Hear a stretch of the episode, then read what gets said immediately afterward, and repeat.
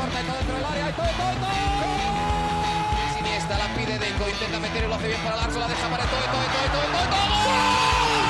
No puede apoyarse Juli, que balón acaba de meter para allá. Valenti, Valenti. Corta de Neymar, la pone por dentro Andrés. Andrés la juega. ¡Qué golazo!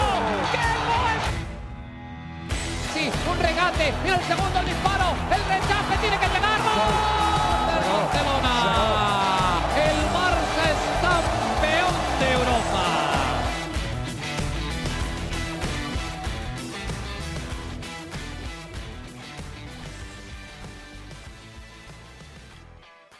Hola amigos de ADN Barça, bienvenidos a una nueva edición de nuestro podcast. Hoy con nuestro acostumbrado top 5 después del partido entre el Fútbol Club Barcelona y el Cádiz. El Cádiz eh, recibiendo al Barça en esta jornada de la Liga en España. Triunfo del Fútbol Club Barcelona 0-3, además con una situación muy incómoda alrededor del minuto 81 que obligó al partido a ser suspendido por unos minutos y al final, bueno, se terminó de reanudar y el Barça terminó en realidad 0-4, dije 0-3 al comienzo, pero es 0-4 con el gol en el último minuto de Usman Dembélé. También goles de Frenkie de Jong, Robert Lewandowski que entró desde la banca igual eh, se hizo presente en el marcador, además con una asistencia a Ansu Fati que marcó el 0-3 y Usman Dembélé que también vino desde el banco, los tres vinieron desde el banco, Ansu Fati, Dembélé y el propio Lewandowski para marcar la diferencia total en este partido contra el Cádiz. Vamos a eh, dar entonces nuestro top 5 y este lunes tendremos nuestro episodio acostumbrado junto a Mariana Guzmán. Yo les había prometido un episodio antes de este partido ante el Cádiz para hablar un poco del hat-trick de Robert Lewandowski en la Liga de Campeones de Europa y tengo que pedirles disculpas, pues bueno, eh, no se pudo hacer. Mariana nos estará contando algo muy emocionante este próximo lunes y bueno, no quiero dar nada a conocer todavía, pero ella les va, les va, a estar hablando un poco más de por qué no se pudo hacer ese episodio y qué es lo que está sucediendo con ella. Muy, muy interesante y muy relacionado al Barça también. Así que bueno, ya estaremos hablando de eso más adelante. Cuatro goles en la segunda mitad para el Fútbol Club Barcelona ante el Cádiz, un partido que, bueno, como se ha venido dando en los últimos años ante este conjunto, ha sido muy complicado en la primera mitad, muy trabado.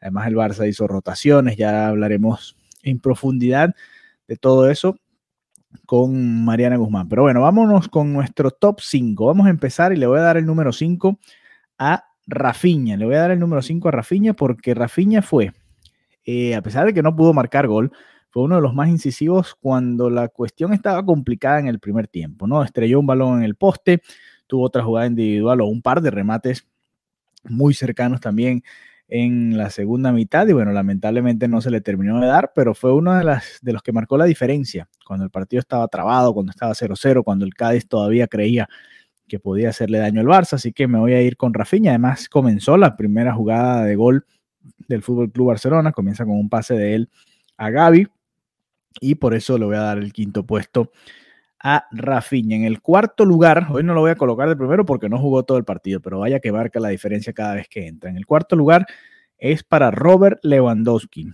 Robert Lewandowski entró y a los minutos, a los menos de 10 minutos, pudo aprovechar un balón que quedó regado en el área con mucha fe y con un atleticismo impresionante. Terminó marcando el 0-2 que le dio calma al Barça. Además, se nota la diferencia Memphis Depay es un buen jugador, pero la verdad que con Lewandowski el equipo fluye, el equipo tiene otra vistosidad y bueno, hay que darle la mano derecha a Robert Lewandowski, que a pesar de venir desde el banco, pues se mete en mi top 5 en el número 4. Así que muy bien por el polaco, que además después tuvo otra oportunidad, un muy buen pase de Dembélé, que deja prácticamente mano a mano a Lewandowski. El último central del Cádiz obligó a Lewandowski a no llegar tan cómodo ante el portero del Cádiz y este, bueno, eh, Lewandowski pudo darle el pase a Ansu Fati para que definiera a puerta vacía y marcase entonces el 0-3, ya cuando el partido se reanudó después de la emergencia médica que todos vimos durante el partido. En el puesto número 3, me voy a ir con uno que me generó mucha alegría. Alejandro Valdé. ¿Qué partido jugó Valdé? A pesar de que fue eh, sustituido, salió simplemente para darle minutos a Marcos Alonso y también salió, digo yo, pensando en que va a ser titular Valdé ante el Bayern Múnich el próximo martes. No creo que Jordi Alba sea el titular, lo fue ante el Victoria Pilsen, pero no creo que lo sea ante el Bayern Múnich, así que Valdé, eh, muy buen partido. le ganó la, partida a Alejo por esa banda. Eh, la verdad que lo, secó, lo frustró. Le debieron haber pitado un penal, una jugada que claramente lo derribaron en el área rival y que demostró muy bien lo que puede hacer en el mano a mano, en el uno contra uno, además muy bien en las coberturas defensivas, muy atento también para robar balones, para no dejarse ganar la espalda, así que Alejandro Valdé en mi top 5 como el número 3. El número 2 para mí, Gaby. ¿Qué ganas le pone Gaby? En este tipo de encuentros es cuando más hace falta un jugador como él, ¿no? Sabemos que Busquets eh, tiene otro corte, que Frankie de Jong también tiene otra manera de, hacer las cosas. Y me voy a quedar con Gaby el número 2 porque fue también muy incisivo. Le dio el pase a Rafinha en esa jugada en la que Rafinha termina estrellando el balón al poste. Después, eh, bueno, participa en la segunda jugada, por supuesto, también. Y fue clave, creo que fue clave su, su participación. Por eso lo voy a colocar en el puesto número 2 a Gaby. Lamentablemente, bueno, se fue sustituido. Creo que no se fue muy contento al ser sustituido por Pedri. A mí también me sorprendió, pensé que iba a sacar a Busquets, pero puedo entender que haya dejado a Busquets todo el partido. Y pienso que entonces, entre semana, veremos a Frank Kessie, entonces en esa posición, que sí que no vio ningún minuto el día de hoy, ni Kessie, ni Cundé, ni Eric García, y todos pintan para ser titulares contra el Bayern Múnich entre semana. mi número uno, eh, muy discutido, porque quizás si Lewandowski hubiese jugado más minutos, si el propio Gaby hubiese terminado el encuentro. Eh, Valdé, que es otro que estuvo, mira, fíjate, de, todos los que puse, ninguno jugó el partido completo. Rafinha, Lewandowski, Gaby y Valdé. Pues me voy a ir con Frenkie de Jong. Frenkie de Jong ha sido criticado por muchas cosas, pero la realidad es que ha rendido en este partido y en varios de los partidos que ha disputado. En la Champions lo vimos el otro día también. Y, y creo que se merece este, este número uno por varias situaciones, ¿no?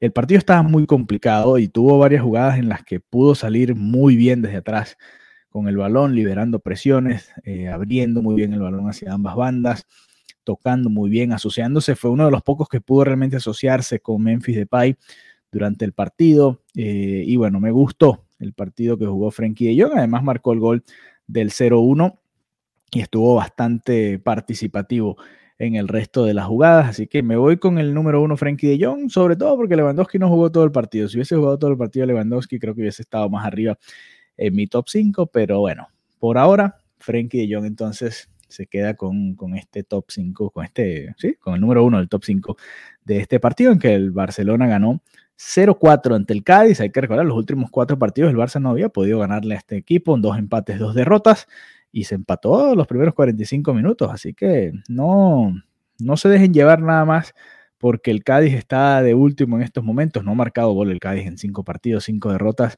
cero goles a favor, 14 en contra. Sí, es un pésimo encuentro. Pues, además, eh, podemos decir que es el peor equipo de Europa en estos momentos de primera división, se puede comentar. Pero bueno, más allá de eso, creo que el Barça ha demostrado que puede resolver este tipo de encuentros. Rotó Xavi, era una de las cosas que se le pedía.